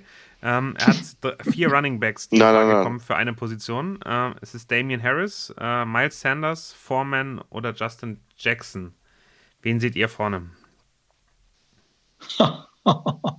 also, ja, je nachdem, was halt jetzt bei Eckler rauskommt. Wenn bei Eckler rauskommt, er kommt nicht von der Covid-Liste, ist für mich Jackson da drin. Bei Miles Sanders ist die Frage, wie wird er trainieren? Miles Sanders sah sensationell aus. Ähm, Dienstagnacht gegen Washington. Äh, ja. Es ist schwer aus jetzigen Sicht das zu beantworten, weil es Wen hat er noch? Foreman, Foreman hat er auch noch? Genau, Dante Foreman noch und Damian Harris von den Patriots. Ja, Foreman hat natürlich super performt, aber jetzt ist äh, Hilliard spielt ja auch eine Rolle, ne? wenn ich es richtig im Kopf habe. Ja, ich meine, das war gegen die Steelers und bei den Steelers, da ja. haben die Leute immer noch nicht auf dem Schirm, glaube ich, dass diese Run-Defense vogelwild ist. Also die sind wirklich wahnsinnig schlecht, die Steelers gegen den Lauf. Und es war so ein klassisches Formenspiel, so ein, so ein absolut ekliges, furchtbar anzusehendes Aber die Woche davor ja auch schon, oder? Ja, da war er zumindest nicht schlecht. Ich weiß nicht, ob er einen Touchdown hatte. Also Formen kann man schon, bei Form, Formen ist halt nicht sexy, sagen wir es mal so. Also Formen kann die halt auch 20 für 65 machen und nichts sonst. Und man ja, muss die Entscheidung heute treffen. Das macht es natürlich auch schwierig. Ja, aber er ist relativ safe. Was den Workload betrifft. Er ist nicht aufregend, aber er ist safe. Er so, also wenn du die Entscheidung Punkte, nicht treffen also willst. Damit kann man, glaube ich, ja, genau. rechnen. Genau, das schon, aber halt wahrscheinlich auch nicht mehr. Ich weiß es nicht. Es ist die Frage, was man will. Und ist die Frage, ob er warten will, ob er lieber auf Sanders und Jackson warten will. Ähm, ja. Muss, muss, wie gesagt, muss er selbst entscheiden, Playoffs, immer die eigene Entscheidung. Aber nicht Justin Jackson lassen. ist von den Vieren der spannendste, wenn, äh, wenn Eckler rausfällt. Ich glaube, das kann man festhalten. Äh, Hm. Die Entscheidung nimmt man sich, wenn man Foreman jetzt aufstellt. Von daher, Sanders äh, wäre noch eine Option. Ich finde, man kann, man kann dann schon abwarten. Richtig? Würde ich wahrscheinlich machen. Würde Ja. ich wahrscheinlich machen. Sehr schön. Dann, äh, und das ist eine ganz spannende Frage. Meti Volkan fragt, äh, und der ist äh, in, in der Liga, in der wir spielen, unerwartet im Halbfinale, spielt gegen Icke. Ich habe ihn schon Ach, gefragt, Mann. ob er die Frage nicht hier äh, im, im Podcast stellen möchte. äh, er, er kann leider nicht, ähm, aber ähm, er ist zumindest erst weitergekommen als wir, wir alle zusammen. Ähm, Und fragt jetzt ähm, auf Dak Prescott, Cooper und Schulz Vertrauen gegen Washington? Fragezeichen. Also soll er seine, seine Dallas Army ähm, in den Kampf schicken oder ähm, hättet ihr Probleme damit? Wissen Dallas wir, wen Cooper- er denn, ich schau mal, wen er als Alternative noch habt, weil das ist da entscheidend, glaube ich. Ja, ich gucke auch mal in sein Team rein. Das ist doch schön, dass man jetzt hier einfach mal gucken kann. Ich Also gucke mal so ein Prinzip- Team an, was es ins Halbfinale geschafft hat. Warum nicht? So. Also dieses ähm, Stashen und man, man sieht, wie es bei, bei Chris gelaufen ist, sowas kann schief gehen. Ich glaube aber nicht, dass Dallas, dass die Wahrscheinlichkeit, dass es für Dallas generell gegen Washington schief gehen wird, dass, dass diese Wahrscheinlichkeit recht hoch ist. Deswegen kann er das schon machen und geht all in. So.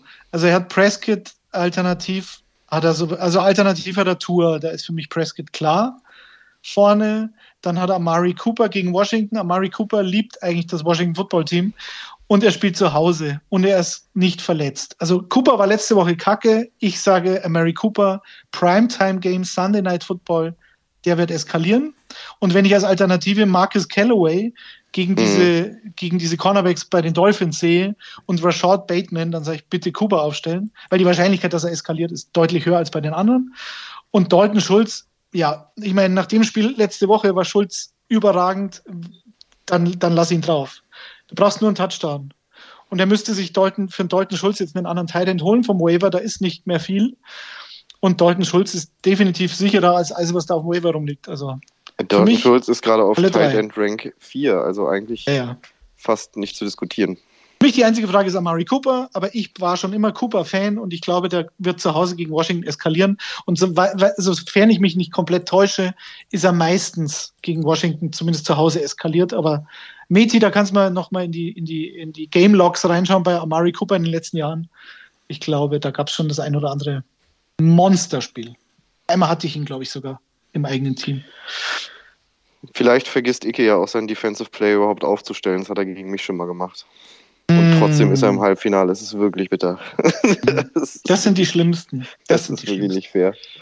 Es ist, wie es ist. Naja, ich glaube, ich glaube gerade wenn er Tight End noch was anderes machen möchte, was ist noch auf dem Markt? Das sind dann die Ricky Seals Jones und Evan Engram und äh, das ist ja alles nicht wirklich spannend. Ähm, das ist, glaube ich, insgesamt eine relativ komplizierte Situation. Ja, Seals Jones finde ich okay, das wäre für mich auch ein Sleeper diese Woche. Äh, ja, Cole Kmet und solche Leute gibt es schon. Also das, ist, das, könnte, das könnte schon passen, aber Aber nicht Wenn er mehr, Schulz also nicht, hat- nicht in der Liga mehr. Die sind da alle raus. okay, Cole Kmet ist weg, oder wie? Und James O'Shaughnessy hat Auch uns ja weg, nicht enttäuscht letzte. Woche. Auch der weg. hat, ich glaube, glaube ei, den, hat, den hat sich Nico geschnappt, wenn ich richtig im Kopf hatte. Aber äh, also Quarterbacks wären noch Big Ben und Taylor Heineke äh, available. Baker Mayfield ist raus. Zach Wilson, never ever. Nee, Trevor Lawrence, also schon. Da ist, da ist er super ja. aufgestellt mit Duck. Ähm, Running Backs, Jamal Williams ähm, könnte eine Option sein. Der ist noch verfügbar. Aber Ja, aber selbst wenn Jamal Williams zurückkommt, wieso sollte ich als Dan Campbell Craig Reynolds wieder auf die Bank setzen für Jamal Williams?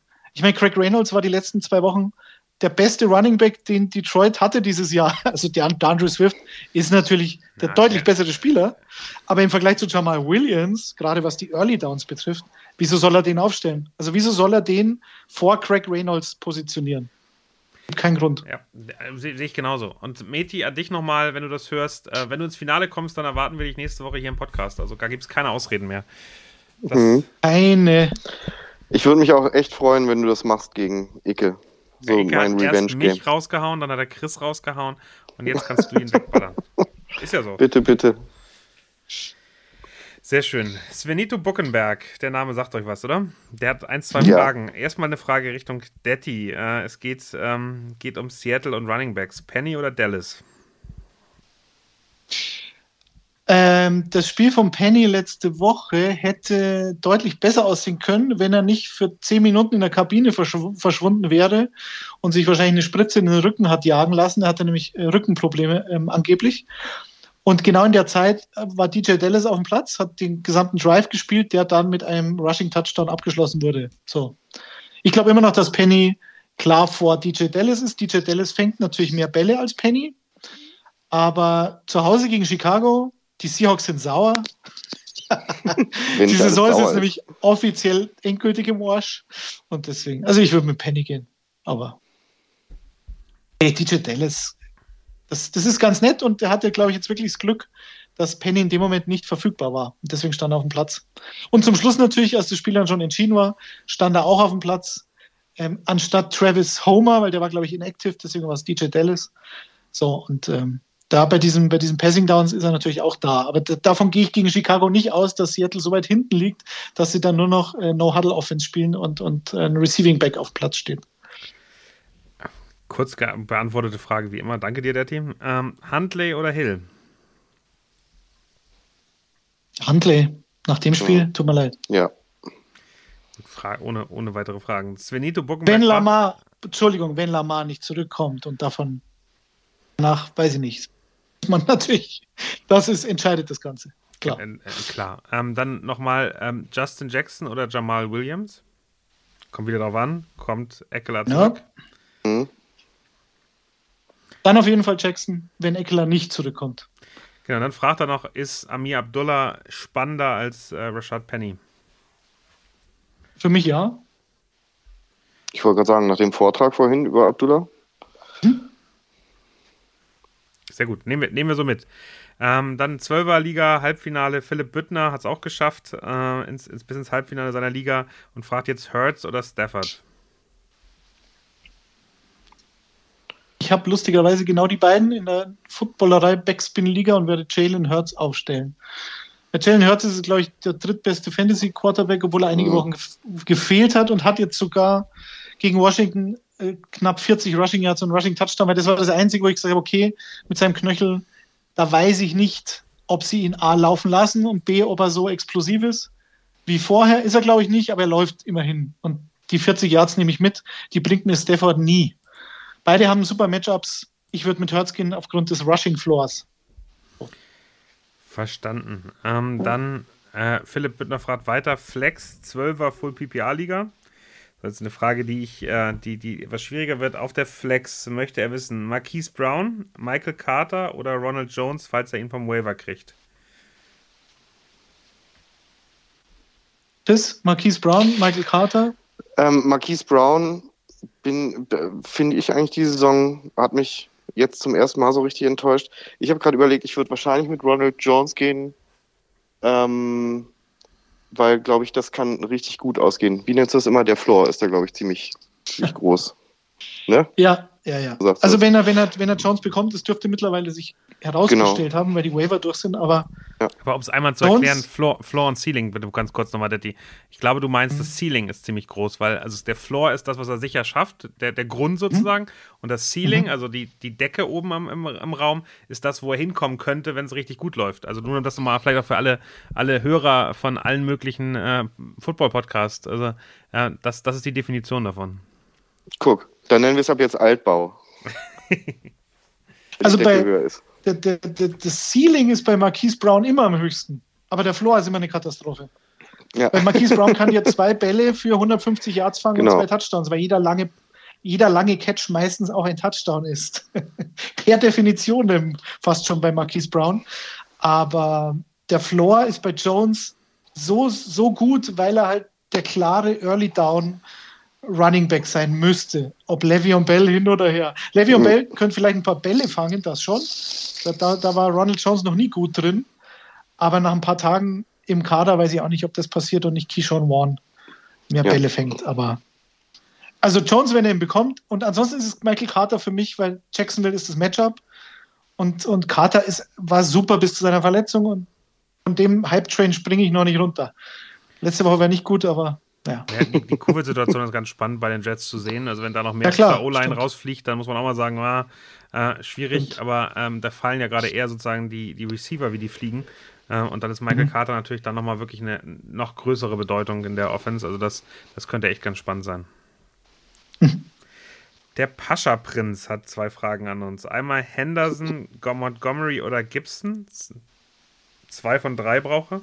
Und in der PPA-Liga? Henderson, Montgomery, Gibson. Mhm. Mhm. Da wäre Montgomery für mich gesetzt. Mhm. Mit den dreien.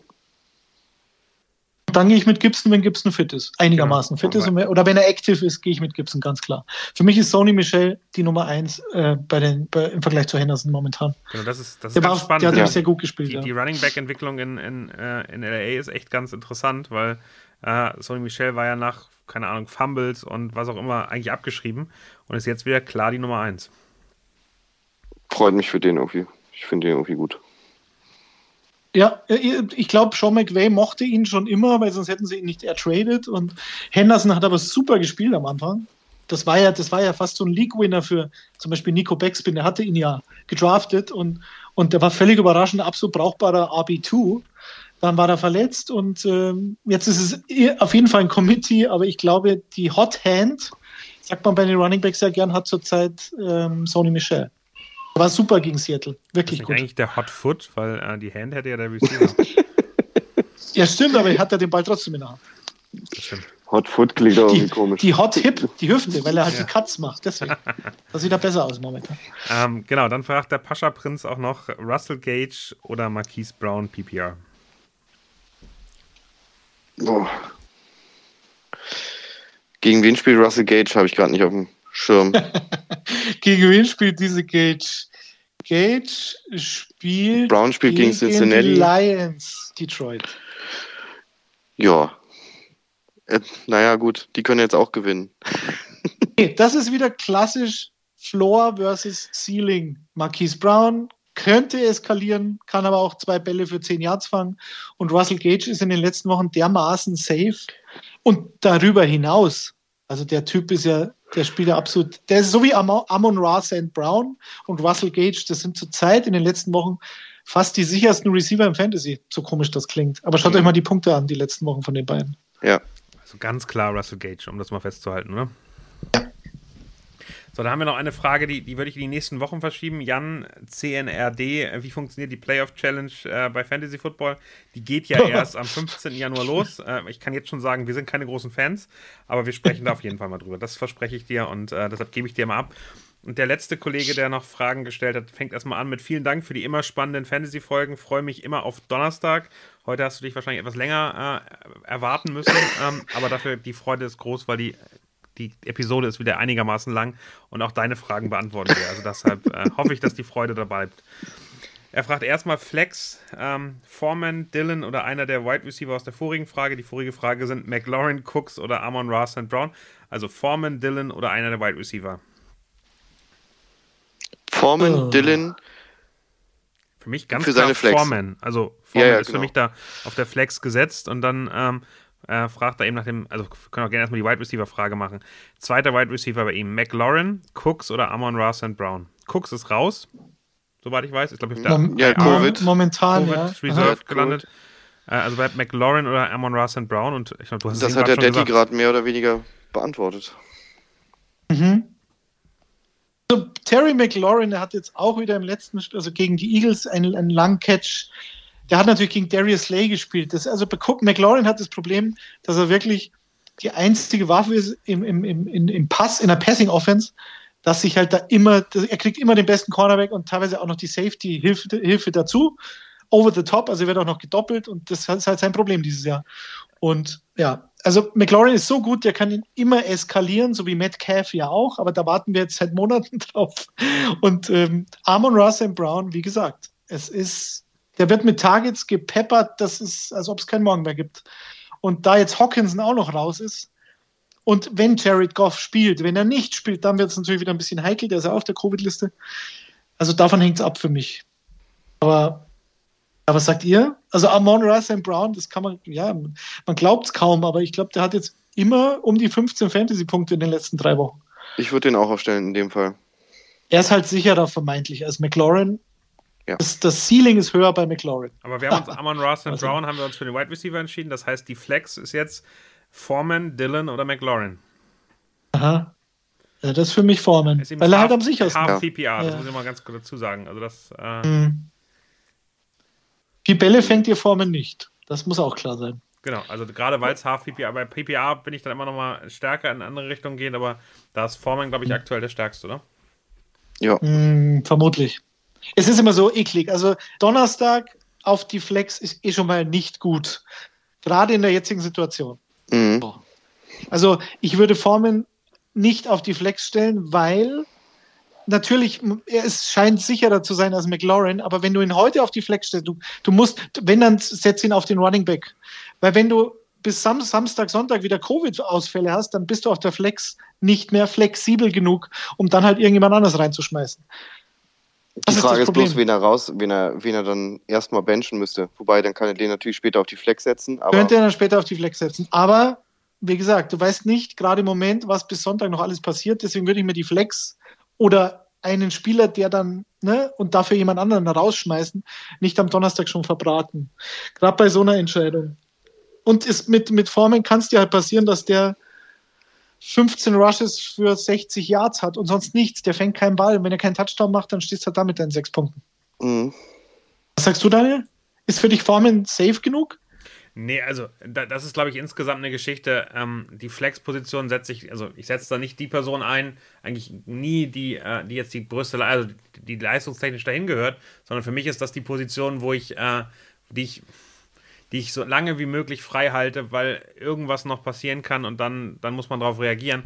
Die Flex hat bei mir eine total große strategische Situation, wo man echt äh, gucken kann, wie man damit ausgleicht, äh, wenn jemand ausfällt, wenn irgendwas passiert, wenn jemand reinziehen muss.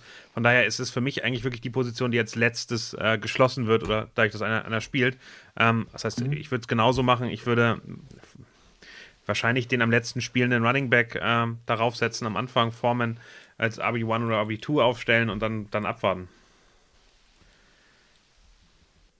Gut, tu es. Wer auch immer die Frage gestellt hat. Fabian Florin. Fabian, wir haben jetzt wir haben jetzt alle Optionen. Das könnte auch der Fabian Florin sein. Ich bin mir nicht ganz sicher, ob es wirklich Fabian ist oder ob es nicht der, der Fabulous Jan ist. Aber mal gucken. Wird Wen hat er noch? AJ Dylan hat er auch noch. Der spielt ja zum Albenüberfluss auch nicht Sonntag. Der spielt ja auch schon Samstag. Das ist ja. Ja, ja. Nein, AJ Dillon, das ist, ist auch keine schlechte Option, wenn man sonst keine hat. also AJ Dillon hat mehr Snaps als Aaron Jones momentan. Mhm. Und Jones hatte halt das Glück, mit dem, mit dem da hat er ein oder zwei Touchdowns gehabt. Ähm, das hat den Spieltag gerettet, sonst wäre Aaron Jones nämlich auch so eine Week 15 Geschichte gewesen. Ähm, Dylan hatte, glaube ich, mehr Snaps. Also das ist auch ein ekliges Committee geworden mittlerweile. Ohne Frage. Wir sind, wir sind durch mit den Fragen. Von daher äh, würde ich, äh, gibt es noch, gibt's noch offene Sleeper von dir, ähm, lieber, lieber der Team? lieber Daniel, äh, ich schaue gerade die, über die wir noch nicht gesprochen haben. Gabriel Davis, den hatten wir letzte Woche als Sleeper und he has delivered. Mhm. Zwei Touchdowns, Freunde. Und warum? Letzte Woche ging es gegen, gegen die Panthers. Die Panthers haben Stefan Gilmore logischerweise auf Stefan Dix an, angesetzt, unter anderem natürlich nicht bei jedem Snap, aber Gabriel Davis hat halt davon profitiert. Und dazu kommt, sie spielen halt jetzt gegen die Patriots, das schon. Ähm, ich glaube, die Patriots werden sich, Bill Belichick wird sich auf Stefan Dix konzentrieren, dass halt eventuell dann Dawson Knox und Gabriel Davis davon profitieren, dass Cole Beasley jetzt auch out ist. Der ist nämlich definitiv auf der Covid-Liste, weil er ja ähm, ungeimpft ist und das, da muss er zehn Tage wegbleiben. Und Emmanuel Sanders ist ähm, wohl auch nicht dabei, ist glaube ich sogar auf Injured Reserve. So. Also Gabriel Davis, scheiß Matchup, aber mh, 90 Prozent plus der Snaps wird er haben. Äh, Amon Russell Brown ist, kein, ist eigentlich kein Sleeper mehr, hatte das noch kurz Target Share in den letzten drei Wochen, das haben wir besprochen. 32 Prozent, 32 Prozent, 42 Prozent. Target Share bedeutet der Anteil an Targets, die es an diesem Tag insgesamt bei den Detroit Lions gab. Und er hat einmal sogar fast die Hälfte aller Pässe von Jared Goff sind in Richtung Sam Brown gegangen. Also das ist schon ziemlich sicher. Und Lacon Treadwell, so ein ganz tiefer Sleeper-Spiel gegen die Jets ähm, von den Jaguars mittlerweile. Der war ja auch, glaube ich, im First Runner von den Vikings. Ein, ein Riesenbust, Lacon Treadwell. Aber hat jetzt immer mindestens 10 PPA-Punkte in den letzten drei Spielen gehabt. Und gegen Houston hatte er sechs Catches, 57 Yards und neun Targets. Also der scheint im Moment von den Jaguars der Receiver zu sein, der am verlässlichsten ist. Das heißt nicht viel, aber immerhin. Und bei den Titans, Cole Kmet, Ricky Seals Jones und James O'Shaughnessy, das wären so für mich drei Streamer-Kandidaten. Genauso wie bei den Quarterbacks Justin Fields. Der hat jetzt immer mindestens sechs, äh, sieben Rushing-Attempts und über 16 Fantasy-Punkte in den letzten Wochen. Und Tyler Huntley könnte gegen die Bengals auch eine Alternative sein, falls Lamar ausfällt. Das war's. Sehr, sehr schön. Ich glaube, da haben wieder einige Tipps dabei für Halbfinalisten, die mit Covid-Problemen äh, kämpfen. Ich glaube, da kann man sich immer verlassen auf, auf deine Tipps, Daddy. Das, das ist äh, sehr, sehr schön zu sehen. Ich würde am Ende gerne nochmal über das Spiel heute Abend sprechen. Vielleicht, vielleicht sogar ganz kurz noch über das Spiel am Samstag. Aber 49ers Titans klingt für mich nach einem sensationellen Spiel für einen Donnerstagabend in den USA, für einen Freitagnacht in Deutschland. Äh, guckt ihr es euch und äh, wen seht ihr vorne? ich wusste jetzt nicht, ob du es ironisch meinst. Ähm, also, das ist für mich ein Matchup. Das sind zwei Teams. 8, 6, 9, 5. Ich meine, es ist, es, ist doch es ist doch genau die Spiele, die man jetzt sehen möchte. Es geht um Playoff-Indikation, ja. wer kommt rein, wo stehen das sie, stimmt. welchen Seed bekommen sie. Äh, ich ich finde es interessant zu sehen, die 49ers hätte ich niemals äh, in dieser Saison mehr da erwartet, dass die jetzt äh, oben anklopfen und sagen, hey, wir wollen, wir wollen auch in der Postseason spielen. Die hatte ich irgendwie auf einem verlorenen Weg gesehen, ehrlicherweise. Ähm, die Titans waren, waren mit der Top-Seed äh, bis letzte Woche. Ähm, aber mit deren Verletzungen und den Themen, die sie da haben, bin ich mir nicht mehr sicher, wie stark die wirklich sind. Ich finde das wirklich ein extrem spannendes Spiel. Von, vom Spannungsgrad her ja. Aber um, um die erste Frage zu beantworten, nein, ich guck's nicht. aber. Äh, ja, also ich werde, ich gehe davon aus, dass der Heilige Abend morgen relativ früh beginnt und meine beiden Kinder ähm, sich das auch anmerken lassen werden, dass Heiliger Abend ist. Deswegen werde ich mir nicht die Tennessee Titans gegen die San Francisco 49ers anschauen, weil diese beiden Teams halt auf meiner, gerade bei den Titans, mit denen kann ich irgendwie nicht so, ich weiß es nicht. Also mit Derrick Henry war es noch für mich watchable und jetzt ist es halt, I don't know. Also ich gehe da ganz klar mit den 49ers der Kittel, George, Debo Samuel und Brandon Ayuk, auch wenn Ayuk jetzt eine schlechte Woche hatte, natürlich im Fantasy-Viertelfinale. Aber das ist schon, also ich glaube, das, das könnte sogar, falls sie in die Playoffs kommen, die drei können dir schon ein Spiel entscheiden und dominieren.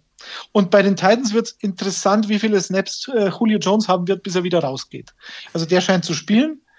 Ähm, und Julio Jones ist der personifizierte äh, Hamstring. Deswegen, ja, das das wird spannend, ja, das stimmt.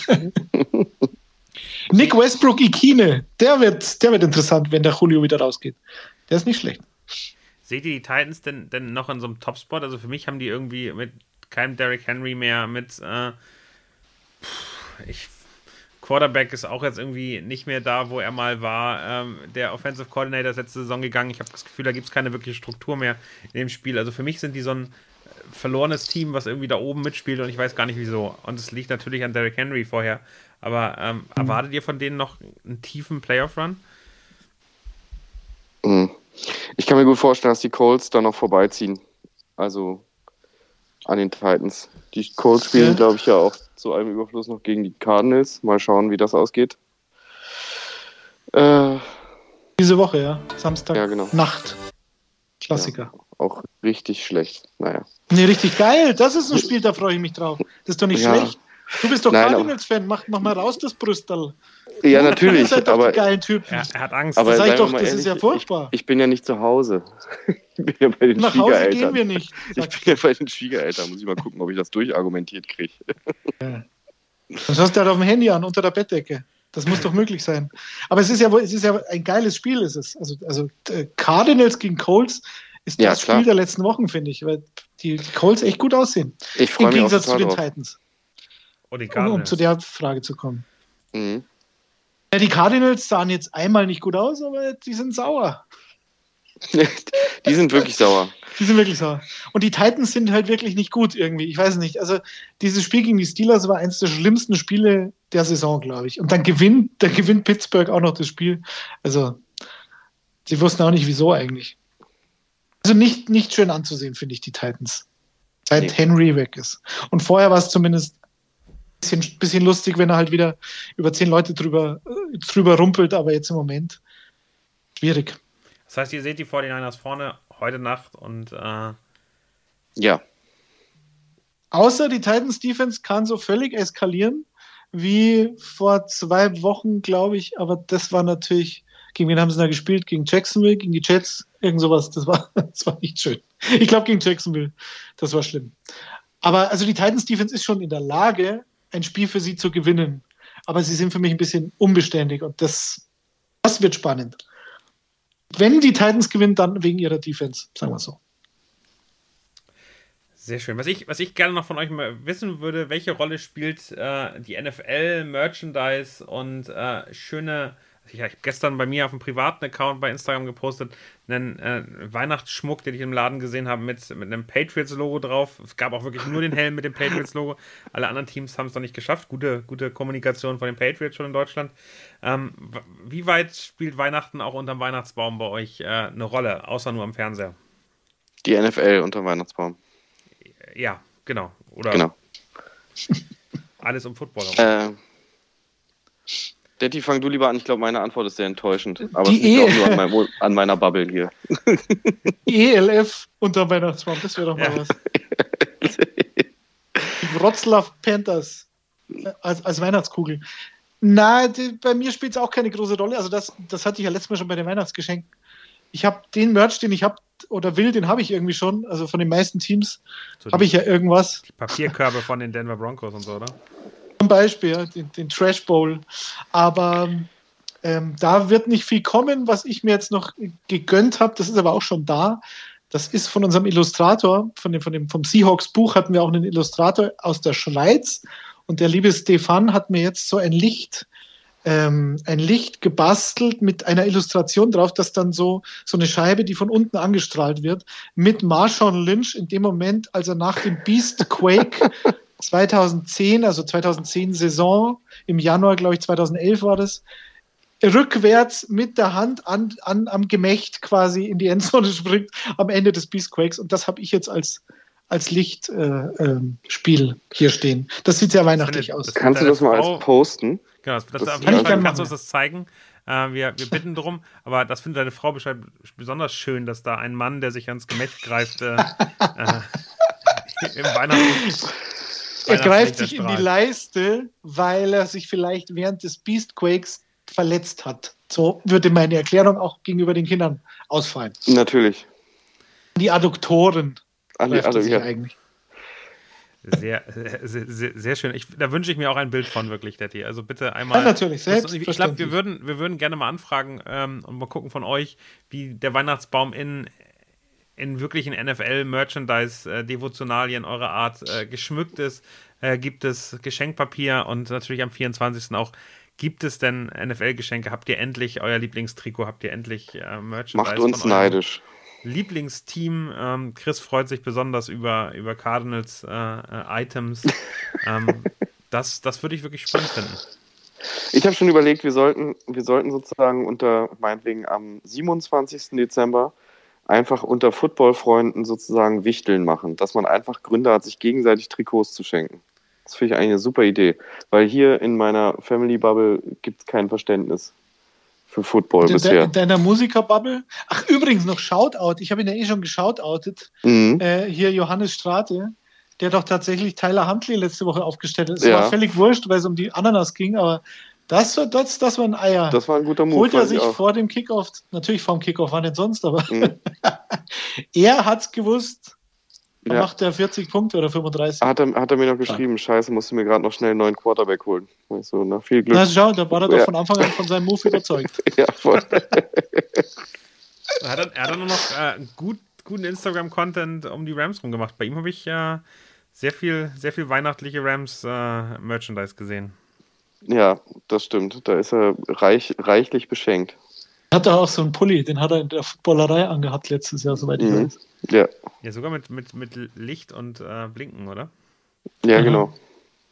Sehr schön. Aber du hast doch, ja, wenn man es tragen kann. Mit, äh, Chris, du hast doch auch äh, aus der letztjährigen, ähm, welche Show war das denn noch mit, ähm, war das die Awardshow mit, äh, mit Kutscher? Hattest du nicht so einen Onesie? Ich hoffe, den hast du mit in Ja. Berlin.